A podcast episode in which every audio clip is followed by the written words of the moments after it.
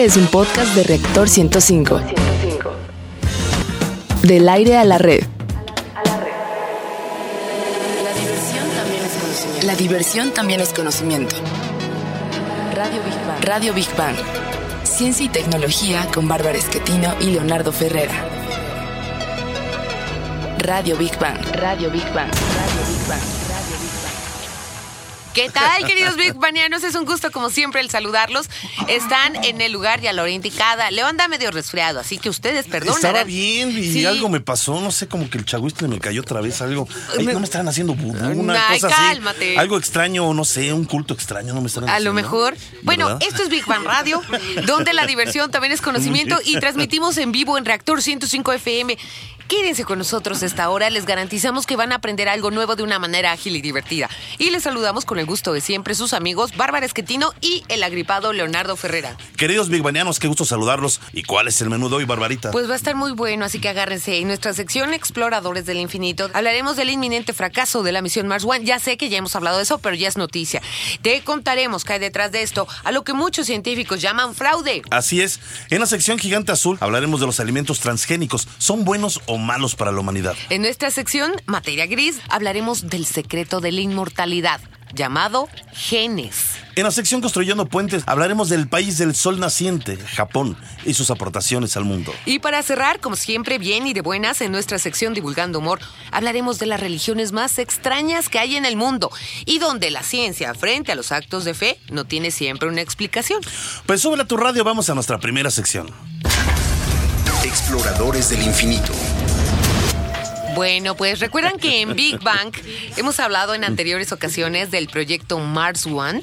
Bueno, pues como lo hemos platicado, este proyecto pertenece a un holandés, Bas Lans Darp. Y lo conocimos porque lanzó una convocatoria a nivel mundial solicitando 24 voluntarios para viajar a Marte, pero sin boleto de regreso. Si eh, alguien de- deseaba entrar en este grupo, solo tendrían que enviar su solicitud, así nada más, y después será analizada. La única condición es que si salías elegido, tendrías que participar en un reality show marciano, que se llama Se caíste el negocito. Ajá. Este proyecto tendría que estar listo y también las maletas de los ganador- ganadores para el 2025. La convocatoria, hay que recordar, inició en el año 2013. Bueno, Bas Lance Dart también sostuvo tener eh, un contrato con la casa productora de Big Brother. Eh, esto con el fin, son los que harían el reality show, de que los beneficios económicos de la transmisión fueran para costear la misión marciana. Cabe resaltar que desde el inicio de este proyecto, la comunidad científica tachaba de poco serio. Además eh, de que, pues, eh, este proyecto, valga la redundancia, legalmente se constituyó como una asociación sin fines de lucro, lo que nos hace preguntarnos si es legal, pues que lo estén comercializando, ¿no? Y en cuanto eh, a los aspectos técnicos, en octubre del 2014, los ingenieros del Instituto Tecnológico de Massachusetts hicieron un análisis, análisis independiente de la misión desde un punto de vista aeroespacial. Y estos son los resultados que obtuvieron. Escuchemos nuestra siguiente cápsula en voz de Rogelio Castro. La misión Mars One busca enviar a un grupo de cuatro habitantes cada dos años a Marte hasta completar la cifra de 24 personas. Una de las conclusiones del equipo de expertos es que los primeros astronautas se asfixiarían a los 68 días de estar en dicho planeta debido al exceso de oxígeno en los módulos en los que se alojarían. El estudio de la misión concluyó que el costo de esta sería muy superior al calculado y que una buena parte de la tecnología necesaria para desarrollar este viaje aún no se había desarrollado. En respuesta, el creador holandés de la misión dijo que toda la tecnología que se necesita ya existe y que esta misión sería menor en costo de 10 a 100 veces que una misión de la NASA. Big Bang. Y para que nos platique más sobre esto, saludamos a Antonio Yedías, Toñito de la Sociedad Astronómica México. ¿Cómo Toñito, ¿cómo estás, güero? Muy bien, días. muy bien. ¿Y Tú una ustedes vez qué tal? cuando platicamos ese tema nos dijiste que tú sí te irías a Marte. Ah, sí, claro. ¿Con ellos? Pero tendrías No, que participar en, Big Brother no. antes, ¿eh? Eh, sí, eso no. O sea, a mí me. Es que es- ese, ese Paquete completo, Toñito. Exacto, ¿no? no, digo, creo que ahí sí ya no juego. Bueno. Es que creo que es justamente lo malo. O sea, si no hubiera sido, de- si no hubieran dicho que iba a ser un reality show o iban a tener como planes, algo así, tipo Big Brother, lo que sea, ese proyecto hubiera funcionado. La verdad hubiera funcionado. pero pierde seriedad. Porque a ¿Crees? exactamente, ahí es donde pierde la seriedad. Cuando ya involucra, o sea, es como el morbo. O sea, cuando Sí. ya, le, ya le metes el morbo a un- parte de la investigación científica, ya, ya no es como tal pues, investigación científica. Pero aparte Y dicen que no tienen la tecnología, o sea, los científicos que realizan O sea, ¿quién lo construye? O sea, y el- aunque no lo hubiera, o sea, sí, poder- sí se podría, o sea, yo sí veía posible de que de que la raza humana, aunque fueran 10, 10 peludos, llegaran a Marte en 2025. La, Sí. NASA, que te quedó en la NASA, te quedó en Sí, Japón, te sí, quedó en sí. Rusia. Pero un, un cuate mortal, digo, Digo, un eh, este compañero holandés, él y Que sus aparte cuates van decía a que ser, iba a salir súper barato con él. Ah, es bueno, como sí, pásele, pásele. No, llévese más barato. No, Y- o sea, no. Y claro que no. Y de hecho, ah, eh, por ejemplo, este ah, Elon Musk de SpaceX, que Ajá. no sé si han, han visto de que ya él tiene como su, su próximo viaje, bueno, eh, su plan para llegar a Marte, Sí. se tomó de Mars One. Sí. O sea, es el 60%, 70% de Mars One. Fíjate. Entonces, en- pero o sí sea, tienen como- la tecnología o no la tienen, porque según los Eh, bueno, especialistas, no sí. tienen. Bueno, no, no, no, no. Los, los de Mars One, hoy por hoy no hay nada. Mars One ya es un proyecto muerto. ya. Sí, Desde ya. ahorita podemos decir que es muerto. O sea, eh, digámoslo así, que está.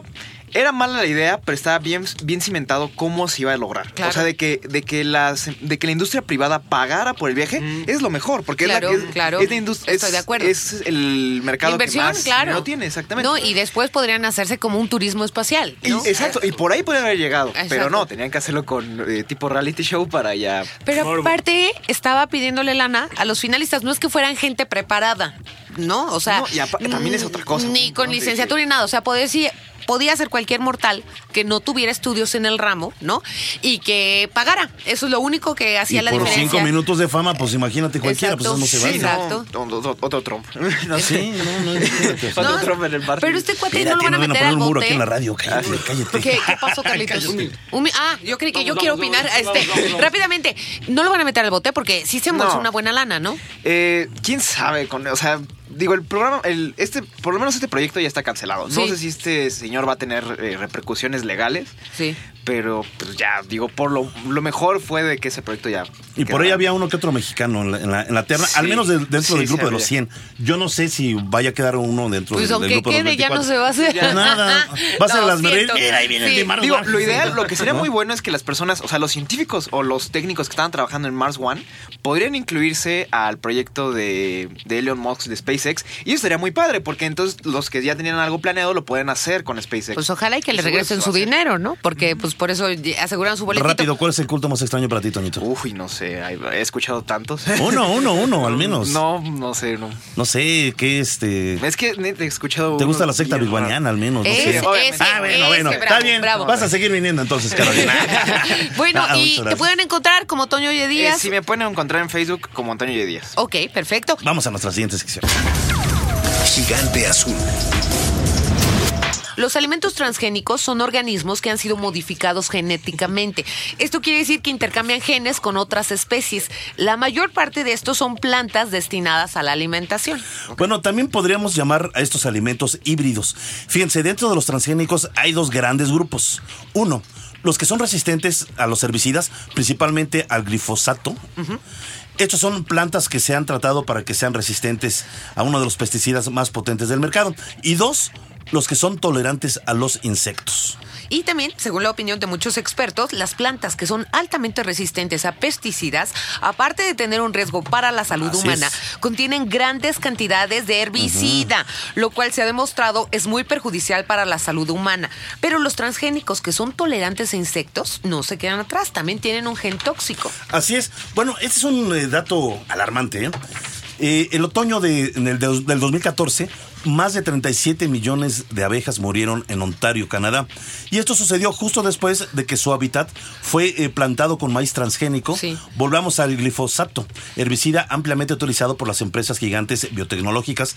Y según muchos expertos en la materia, puede alterar el sistema hormonal humano y provocar daños en el ADN. Pero todo transgénico es nocivo. Vamos a escuchar la siguiente información.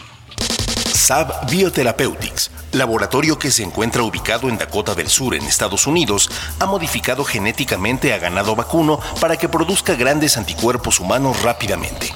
Las proteínas que produzca dicho ganado ayudarían a eliminar patógenos dañinos en los humanos y podrían ser usados para tratar a pacientes que padecen enfermedades infecciosas como el coronavirus, el ébola y la gripe. La Organización Mundial de la Salud reconoció recientemente el enfoque de esta empresa entre seis nuevas plataformas tecnológicas que podrían ayudar a responder a los brotes de enfermedades a nivel mundial. Big Bang.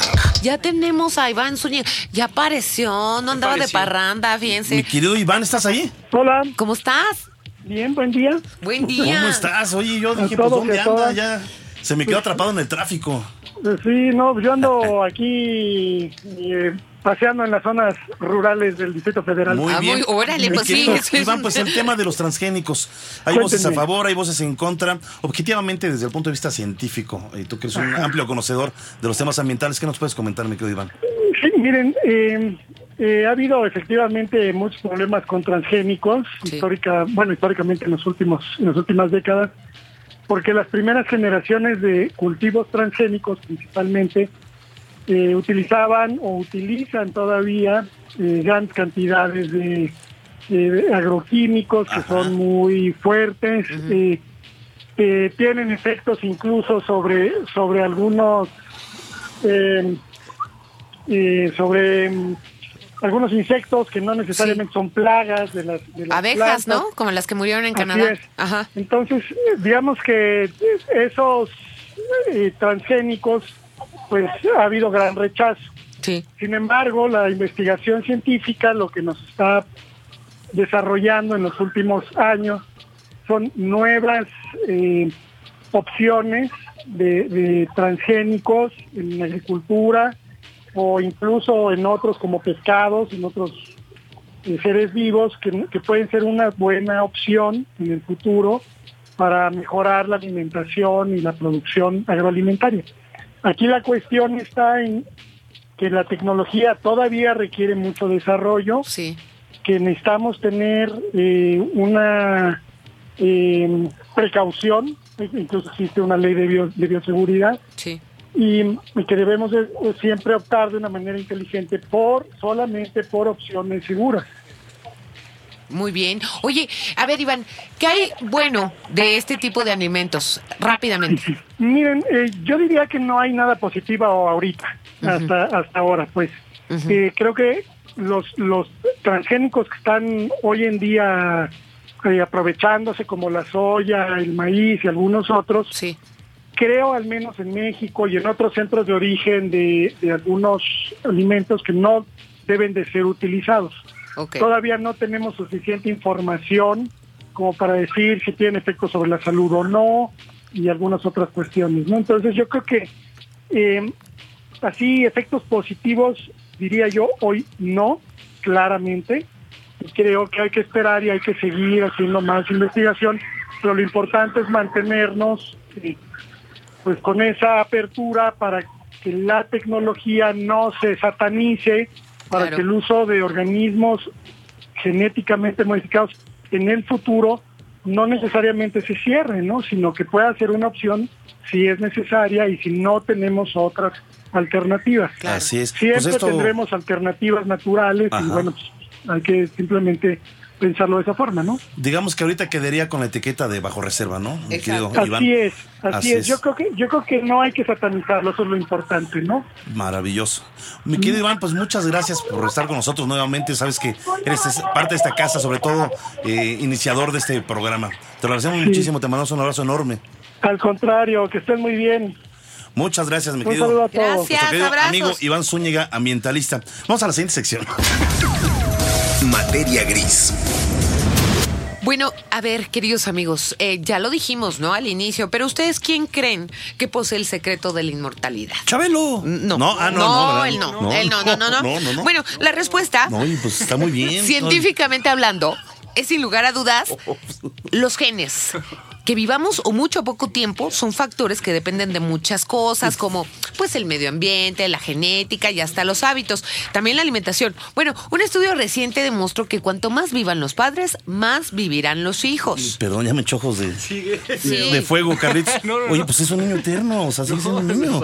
bueno, un grupo de investigadores eh, publicó este hallazgo en la revista Journal of the American College of Cardiology, donde las personas más jóvenes que se estudiaron tenían 55 años y los mayores 73. En todos los estudiados, sus padres ya habían fallecido. Bueno, a todos se les preguntó a qué edad murieron sus padres y se siguieron estudiando durante siete años. En ese lapso, los investigadores comprobaron que aquellos cuyos padres vivieron más de 69 años vivieron más tiempo. Este es el estudio más grande en su rubro llevado a cabo por la Universidad de Exeter en Reino Unido. Bueno, en este estudio también se observó que los hijos de padres de vida más corta tienen mayor riesgo de morir. También se demostró que la herencia, la cual pasa a través de los genes, afecta la buena o la mala salud de los hijos. Aunque agregan que un mayor nivel de estudios o ingresos, actividad física y dieta ayudan a alargar la vida.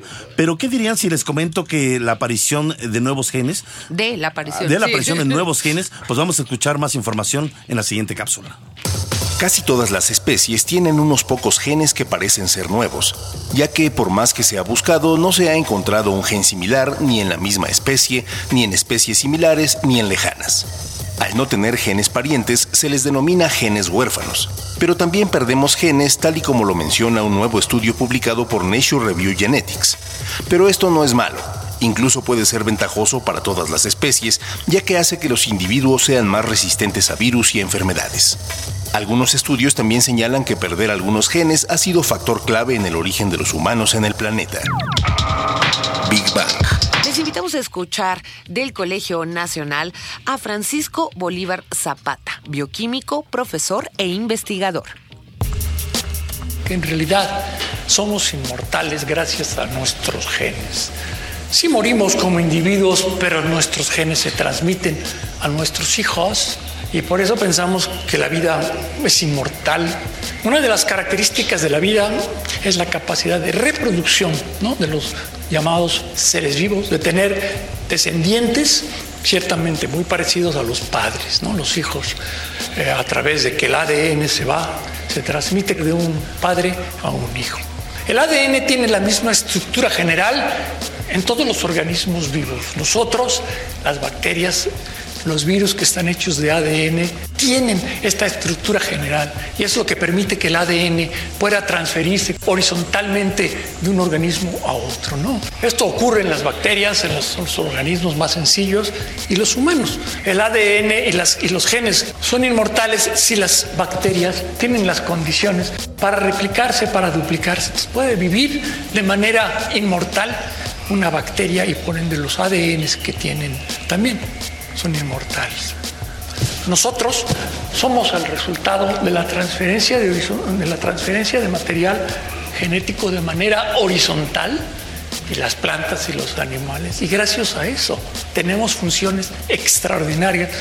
Entonces, esto es en esencia lo que es maravilloso de los seres vivos. Compartimos esta estructura de ADN todos, que es la misma en todos los seres vivos, esta estructura universal. Y la diferencia es la secuencia de los nucleótidos que nos hace pues diferentes, con características diferentes a cada uno. El dogma central de la biología es que todos los seres vivos tenemos esta capacidad de replicar el ADN a partir del propio ADN, de, del fenómeno de la transcripción, que es hacer moléculas de RNA a partir del DNA, y el famoso fenómeno de la traducción de las, del RNA en proteínas para poder funcionar. Entonces, este de la replicación es un fenómeno extraordinario, desde un punto de vista reside el fenómeno de la vida misma. No solo es la transferencia vertical de padres a hijos, sino la transferencia horizontal la mitocondria es un organelo de todas nuestras células y de las plantas. Fue transferida horizontalmente en algún proceso de la evolución, dándole ventaja a la célula receptora. ¿Por qué? Porque el ADN de las mitocondrias y de los cloroplastos y de otros organismos tiene la misma estructura general que el, que el de nosotros y el de las plantas y por eso se puede incorporar en nuestro genoma o en el genoma de las plantas por estos mecanismos de, de, transferencia. Entonces las mitocondrias llegaron, se incorporaron en algún momento de la evolución, en algún precursor de las plantas y las bacterias, porque los dos tenemos mitocondrias, y son bacterias que quedaron atrapadas en algún momento durante la evolución. ¿Y por qué se estabilizaron? Otra vez, porque el ADN de las bacterias tiene la misma estructura general y por eso puede quedar como parte de lo que entendemos el genoma de un organismo. El genoma es el conjunto total de todo el ADN. Y allí están y forma parte del total de las capacidades que tienen los organismos vivos. Radio Big Bang. Big Bang, Big Bang. Qué interesantes palabras, en verdad, del Qué doctor bueno Francisco Bolívar este Zapata. Ese fragmento hace parte de un encuentro que hubo recientemente que se llamó Pensar en la muerte del Colegio Nacional y agradecemos mucho a Sofía González del área de difusión del Colegio Nacional que nos permitió eh, tener estos audios. Y ¿no? también, eh, ¿qué decías, eh, Ah, Carlitos? eh, bueno, lo- La conferencia completa, La ¿no? conferencia completa está en el canal de YouTube Está del. Colegio Nacional, entonces Sí. es súper recomendable. Vale la pena. a mí me bueno, encantó eso de que morimos, pero no morimos finalmente, ¿no? Exacto, Pensar la exacto. muerte. Vamos a nuestra siguiente sección. Construyendo puentes. Como dices, esta nación ha aportado al mundo pues muchas cosas, arte, cultura, tecnología, ciencia, eh, filosofía. El país del sol naciente. ¿Y qué les parece si comenzamos esta sección por las aportaciones precisamente tecnológicas de Japón? Uf, bueno, nos cansaría, Sí, no nos alcanzaría muchísimas. el programa, ¿verdad? Vamos a hablar de unas brevemente. Hoy en día es muy común hablar de robótica, estarán de acuerdo, ¿no? Ya en el mundo, ya se practica, digamos. Pero si hay alguien a quien podemos considerar el rey en este sector, es a Japón, país pionero en esta tecnología y quien en solo cuatro años más planea desarrollar robots humanoides para que convivan con el ser humano, ayudándole en sus tareas cotidianas. Bueno, pues también se encuentran desarrollando el Internet del futuro, ya que el actual está muy saturado. El nuevo Internet nos ofrecerá mayor rapidez y seguridad y se espera también que esté listo en el año 2020 y lo desarrollan junto a los norteamericanos. Y si creen que las pantallas inteligentes que ahora podemos comprar en cualquier tienda y que por cierto en este buen fin se abarrotaron, bueno, y que nos permiten además tener una gran calidad asombrosa, digamos, de imágenes, porque tienen una tecnología 4K, son lo más avanzado, pues se equivocan. Nuestros amigos nipones ya están desarrollando la tecnología 8K. Ándale. ¿Y qué me dicen del transporte en Japón, chicos? Bueno, este también, eh, en, más bien, este país también es el rey en el desarrollo de trenes de ferrocarril de alta velocidad. ¿Y qué más viene en este rubro? Escuchemos la siguiente información. El tren más rápido del mundo se llama Maglev. Es japonés y flota. Usa levitación magnética, tecnología que activa el tren para hacerlo trabajar y flotar a través de un sistema de imanes giratorios colocados a sus costados y en los rieles, lo cual genera energía que lo mantiene en constante movimiento, haciendo literalmente que vuele. Puede llegar a casi 600 kilómetros por hora y hace más eficientes los traslados tanto en calles como en aeropuertos. Sus beneficios son múltiples. No contamina, la velocidad, es casi libre de mantenimiento, crea empleos y aunque ustedes no lo crean, es económico viajar en él. Big Bang. Y tenemos el gran honor. Tenemos en la línea al señor embajador de Japón en México, el señor Akira Yamada, que nos va a hablar del Festival Japón que ya viene y, y, bueno, pues de los aspectos generales de este. Muy buenos días, señor embajador. Buenos días. ¿Cómo está? Muchísimas gracias primero que nada por recibir nuestra llamada y por platicar con Big Bang Radio. No, gracias por la invitación. Me eh, alegro mucho poder estar con ustedes. Gracias, Qué señor amable. embajador. Si nos puede platicar, por favor, de este evento que van a tener aquí en la Ciudad de México, ¿dónde va a ser, cuántos días va a durar y en qué consta este, este evento, por favor, señor embajador? Sí, eh, el día 3 y 4 de diciembre, sábado y domingo, Ajá. oh, se van a celebrar el Festival Japón 2016 en eh, Senar, eh, la Ch- Churubusco. Churubusco. Así es. Bueno, este es un festival tal vez es más grande sobre la cultura japonesa, por lo menos durante estos, eh, bueno, de- estos décadas. Sí. Bueno, uh, se trata de un festival de muchos artistas, presentación de música, concierto, artes marciales o culturas japonesas, etcétera. Y también eh, van a haber muchos stands con comidas japonesas y también stands de eh, empresas japonesas. Entonces, es una oportunidad ah, excelente para conocer, para tocar la cultura japonesa en México. Qué maravilla. Señor embajador, mire, yo Sí. sé que hay una comunidad grande de japoneses radicando en Sí. México. Sí. Pero es importante el hacerle saber al público que esto, este festival está en coordinación con la Embajada de Japón. O sea que sí, Sí. vamos a tener los elementos de primera mano que nos acerquen a la cultura japonesa. Sí, exactamente. Ahora, este, este año se celebra 60 años del establecimiento de la Asociación México-Japonesa, que funciona como el puente de la cultura entre Japón y México. Sí.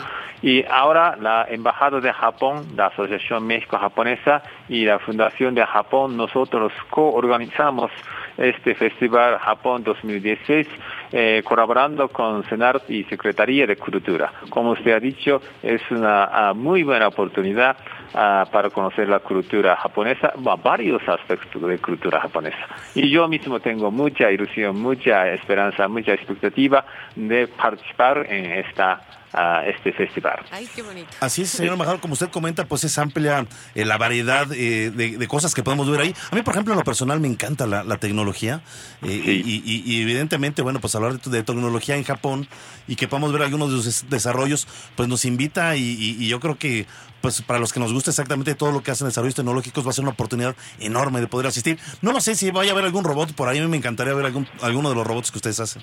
Bueno, ese, eh, eso no sabría decir, porque, bueno, también dice, muchas empresas japonesas van a tener stand y Así es. ellos eh, este, eh, demuestran eh, sus productos, sus actividades en México, y pero también hay este, culturas tradicionales de Japón, de, eh, de también artes marciales y de eh, concierto o teatro. Qué maravilla. Y sí, y también de la también cultura pop de Japón, la canción popular de Japón.